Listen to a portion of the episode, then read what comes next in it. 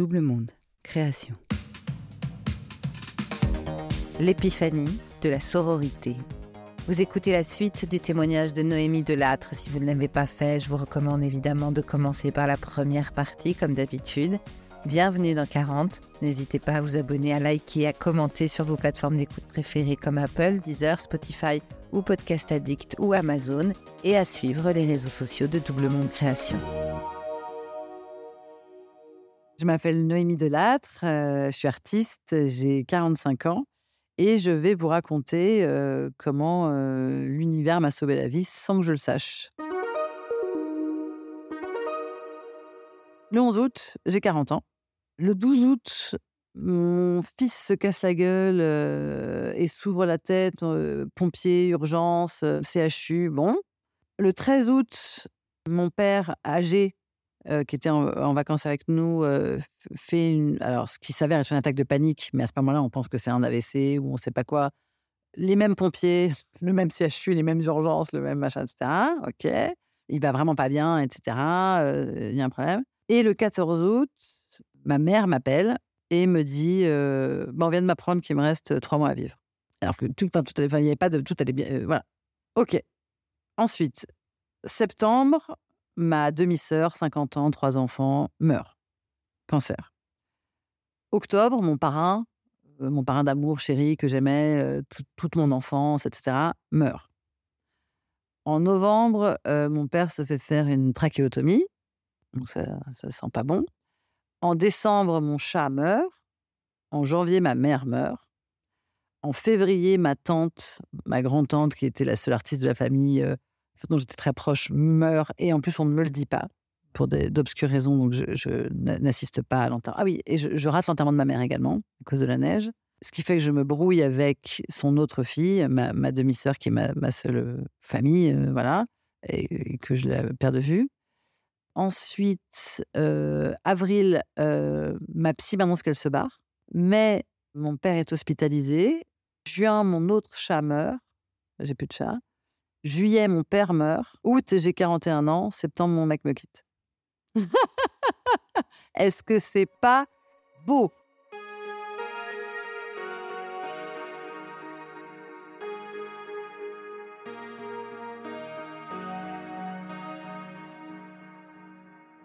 Et donc je me retrouve en septembre, je n'ai plus de papa, plus de maman, plus de famille, plus de euh, plus de chat, plus de mec, plus de psy, plus enfin je suis seule au monde, avec une seule et unique famille qui est cette demi-sœur qui ne me parle plus, parce que j'ai raté l'enterrement de notre mère.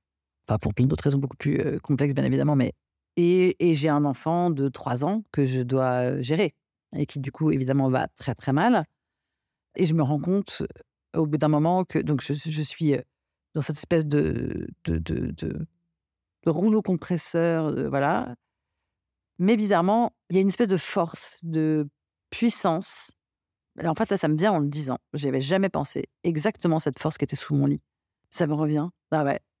Et je comprends que l'univers, genre, tu vois, l'univers devait être là en train de regarder euh, les petits humains, les petites humaines. Et puis d'un coup, ils m'ont vu. Ils ont fait Oh putain, oh, regarde ce qu'elle va vivre. Elle n'est pas prête du tout. Elle n'est pas prête du tout.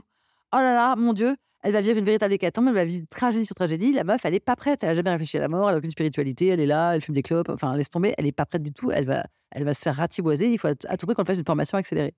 Moi, je suis persuadée que l'univers m'a fait une formation accélérée pour ma survie et m'a foutu cette nana que je connaissais pas dans les pattes, qui m'a réussi à me convaincre en une heure de partir en Inde et que, en fait, cette, euh, ouais, cette formation accélérée, cette, euh, cette initiation à la vie, à la mort, à la spiritualité, etc., m'a sauvé la vie. Je, pense que si j'avais pas fait ça, je, je pense qu'au troisième décès, je serais morte moi-même je me serais roulé en boule dans un coin, je me serais mis à pleurer, j'aurais arrêté de vivre. Enfin, tu vois, c'était, inouï. Et tous les gens autour de moi qui étaient là, ah, mon Dieu, mon Dieu. Enfin, c'était monstrueux. Et en, fait, au lieu d'être monstrueux, grâce à ce, séjour en Inde et à cette initiation, en fait, c'est comme si chaque décès venait au contraire me nourrir, me renforcer. Et je suis sortie de là. Donc, au moment où mon mec m'a quitté, donc, qui était le père de mon fils en plus, et c'était le dernier deuil anéantissement, un sentiment d'anéantissement. Jusqu'à présent, c'est pareil, j'avais aucune. J'avais jamais verbalisé la sororité. Et j'avais non seulement pas verbalisé, mais je l'avais même jamais ressenti, éprouvé. Je connaissais, je savais pas ce truc-là. Enfin, j'avais jamais pensé à ça. Qu'est-ce que c'est, pourquoi, qui, que quoi. Et là, ce, cet homme me quitte et je sais pas, j'ai un réflexe, je prends mon téléphone et j'envoie, je crée un groupe WhatsApp. Donc, je vois un message à 15 meufs. Mais je me dis pas, je vais envoyer à 15 meufs. Je me dis, je, suis comme une somnambule et j'envoie à 15 personnes. Il se trouve que c'est 15 meufs, pas d'hommes. Et il se trouve que dans ces 15 personnes, il n'y a pas certaines personnes qui sont pourtant très proches et il y a des gens que je connais à peine. Mais je ne sais pas, je suis comme une espèce d'intuition, j'envoie à ces 15 personnes. Et j'ai dû avoir une intuition formidable puisque ces 15 personnes répondent dans l'heure, on arrive. Et je me retrouve trois heures après avec 15 meufs chez moi. une tonne d'alcool, de shit, de tout ce que tu veux, de bouffe, de chocolat, de glace, de mais tout ce que tu veux. les meufs, elles sont arrivées, elles sont toutes, je sais pas pourquoi, elles se sont pimpées, elles sont belles, elles se sont maquillées, elles se sont coiffées, elles sont, enfin, je sais pas, enfin, il y a un côté, ces meufs sont sublimes de l'intérieur comme de l'extérieur. Elles sont fortes, elles sont puissantes, et je m'aperçois très vite dans cette soirée que toutes ces filles sont indépendantes. Certaines euh, homo-hétéro, en couple célibataire, avec ou sans enfants.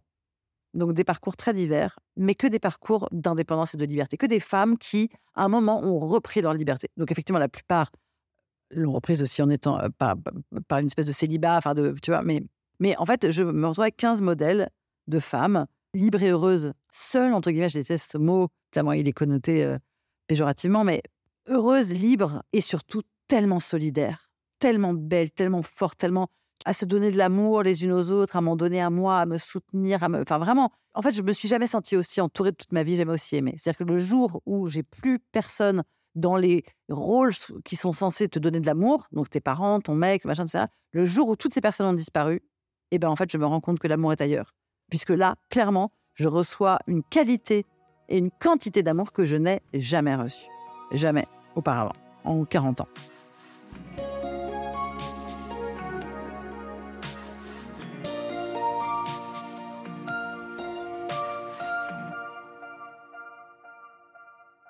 Depuis ce jour-là, je n'ai cessé d'être chaque jour plus heureuse, plus épanouie, plus forte, plus libre.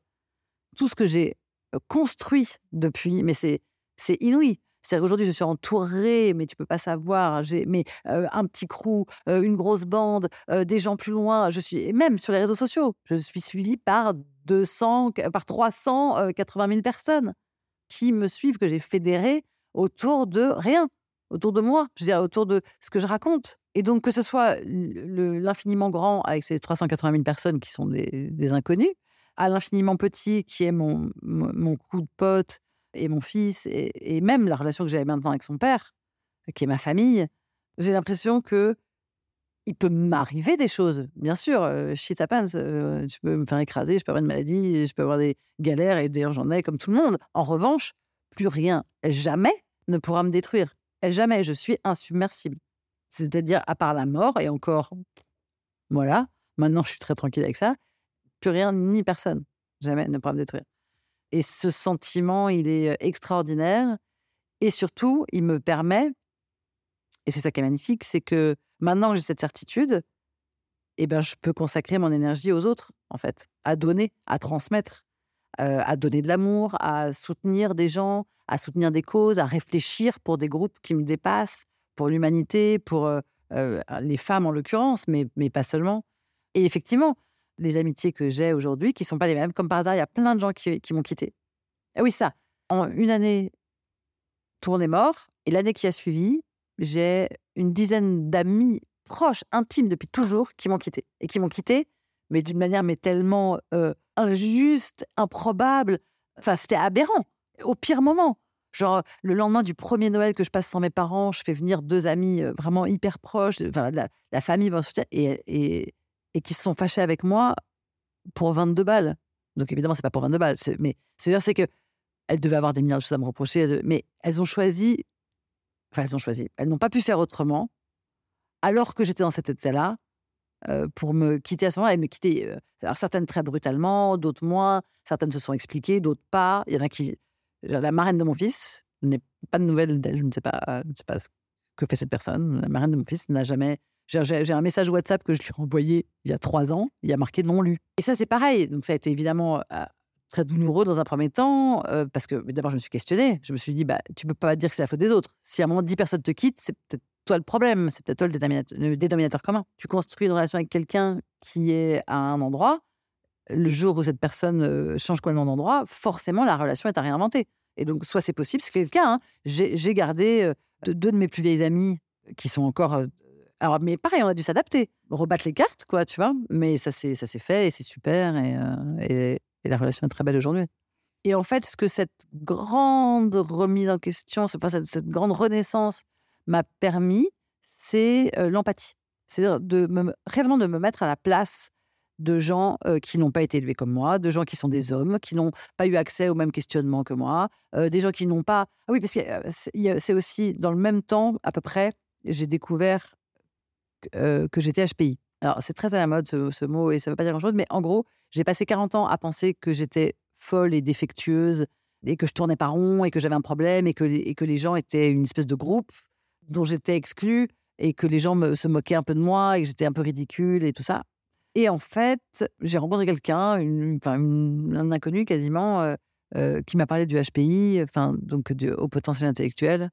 Et elle m'a convaincue de lire des, des, livres dessus, d'écouter des podcasts. Et j'avoue que ça, ça m'a, je me suis reconnue dans plein de choses. Et finalement, une rencontre avec une spécialiste m'a convaincue de me faire tester. Et en fait, ça a été hyper bénéfique pour moi parce que je me suis rendu compte, un, que j'étais ni folle, ni défectueuse, ni machin, etc., mais que juste je fonctionnais différemment. J'étais juste différente. Qu'il y avait d'autres gens comme moi. Qu'en fait, on était un groupe. J'avais un groupe. C'était juste que je ne l'avais pas rencontré, mon groupe, mais il existait. Il y avait d'autres gens comme moi. Et surtout que, en fait, non seulement c'était différent et c'était pas fou, mais que c'était en fait surefficient. Qu'en fait, j'avais des capacités. Enfin, à chaque fois que je disais quelque chose et qu'on ne comprenait pas, je me disais, ah, je suis conne, je suis conne.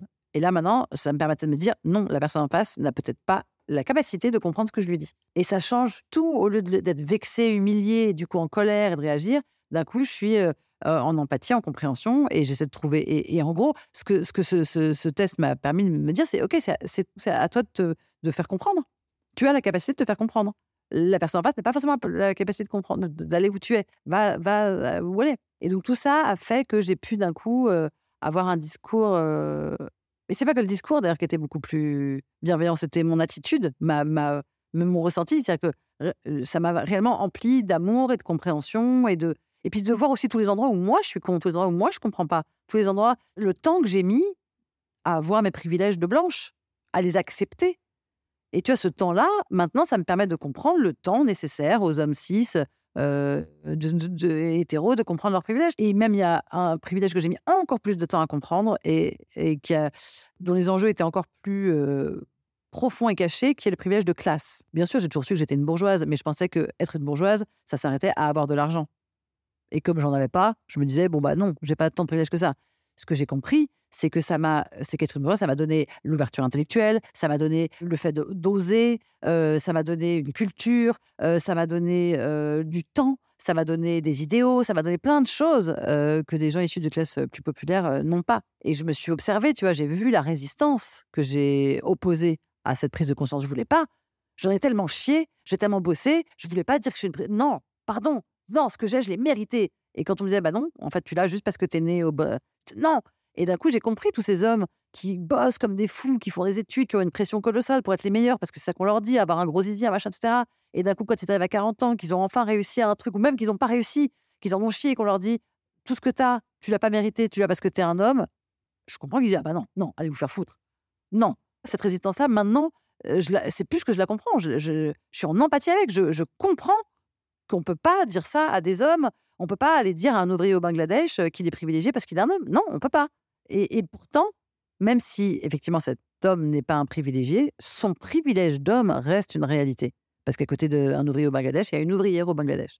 Et qu'effectivement, pour elle, la vie est plus dure. Mais en tout cas, ça décale le truc. Et ça m'a fait aussi comprendre et surtout, du coup, pouvoir dire ce ne sont pas les hommes les coupables, ce ne sont pas les hommes les responsables, ce sont pas, le problème n'est pas les hommes. Le problème, c'est le patriarcat. Le problème, c'est le système dont effectivement les hommes, euh, pour la plupart, bénéficient plus que les femmes, mais dont ils sont également victimes. c'est vraiment ensemble, euh, hommes, femmes et les autres, qu'il faut qu'on agisse. Enfin, il y a une espèce de, je sais pas, d'un coup de clairvoyance, ou en tout cas de clarté, parce que je ne veux pas euh, plus me jeter des fleurs, mais en tout cas de clarté dans ma, ma manière de percevoir les gens, le monde, le rôle que je peux y jouer, le bien que je peux faire et que je mesure chaque jour. Comme par hasard, du jour au lendemain, avant mes 40 ans, tous les spectacles que je faisais, à la fin, on me disait éventuellement bravo si j'avais bien fait mon taf. Depuis 40 ans, on me dit pas bravo, on me dit merci. Le public me dit merci systématiquement. Les gens, à la fin de mes spectacles, mes nouveaux, les nouveaux là, les gens sont debout en larmes et me disent merci. C'est, ça n'a rien à voir. Avant, je recevais des demandes de, de photos dédicacées. Maintenant, je reçois des demandes de livres, de réflexions. De, c'est tout autre chose. Et en plus, j'arrive à prendre ce succès pour ce qu'il est. C'est-à-dire, je le prends pas du tout comme un truc d'ego. J'ai bien conscience que c'est pas moi qui suis applaudi, mais que c'est un truc qui me dépasse très largement et qui est mon discours et que mon discours, c'est pas moi. Mon discours, il y a d'autres gens qui le partagent, il me vient d'ailleurs. Et, je pense qu'il m'a été en partie dicté, en plus, insufflé par, euh, par les générations, par, par la vie, par l'univers. C'est un peu mystique ce que je raconte, mais, mais je le pense sincèrement que je, suis, je ne suis qu'une messagère, certes de qualité, et je fais bien le taf, mais je suis une, messagère. Et du coup, quand les gens m'applaudissent ou, ou disent oh, je vous aime, etc., ça ne monte pas du tout la tête parce que j'entends bien c'est. Mais en revanche, c'est ce que j'ai dit, ce que j'ai transmis qui résonne chez eux d'une manière bénéfique et bienfaisante. Vous venez d'écouter 40. Ce podcast est produit par Double Monde Création. Merci à Adrien Stiefel pour le montage, à Sébastien Ossona pour la musique. Réalisation et narration, Marjorie Murphy. N'hésitez pas à vous abonner sur votre application de podcast préférée, Amazon, Deezer, Podcast Addict, Spotify et bien d'autres, et à nous laisser des étoiles et des commentaires quand cela est possible, et surtout à nous raconter vos 40. À vous. Faites-nous un signe sur notre Instagram, doublemonde-du8 podcast pour témoigner. On est impatient de vous tendre le micro pour nous raconter votre bascule.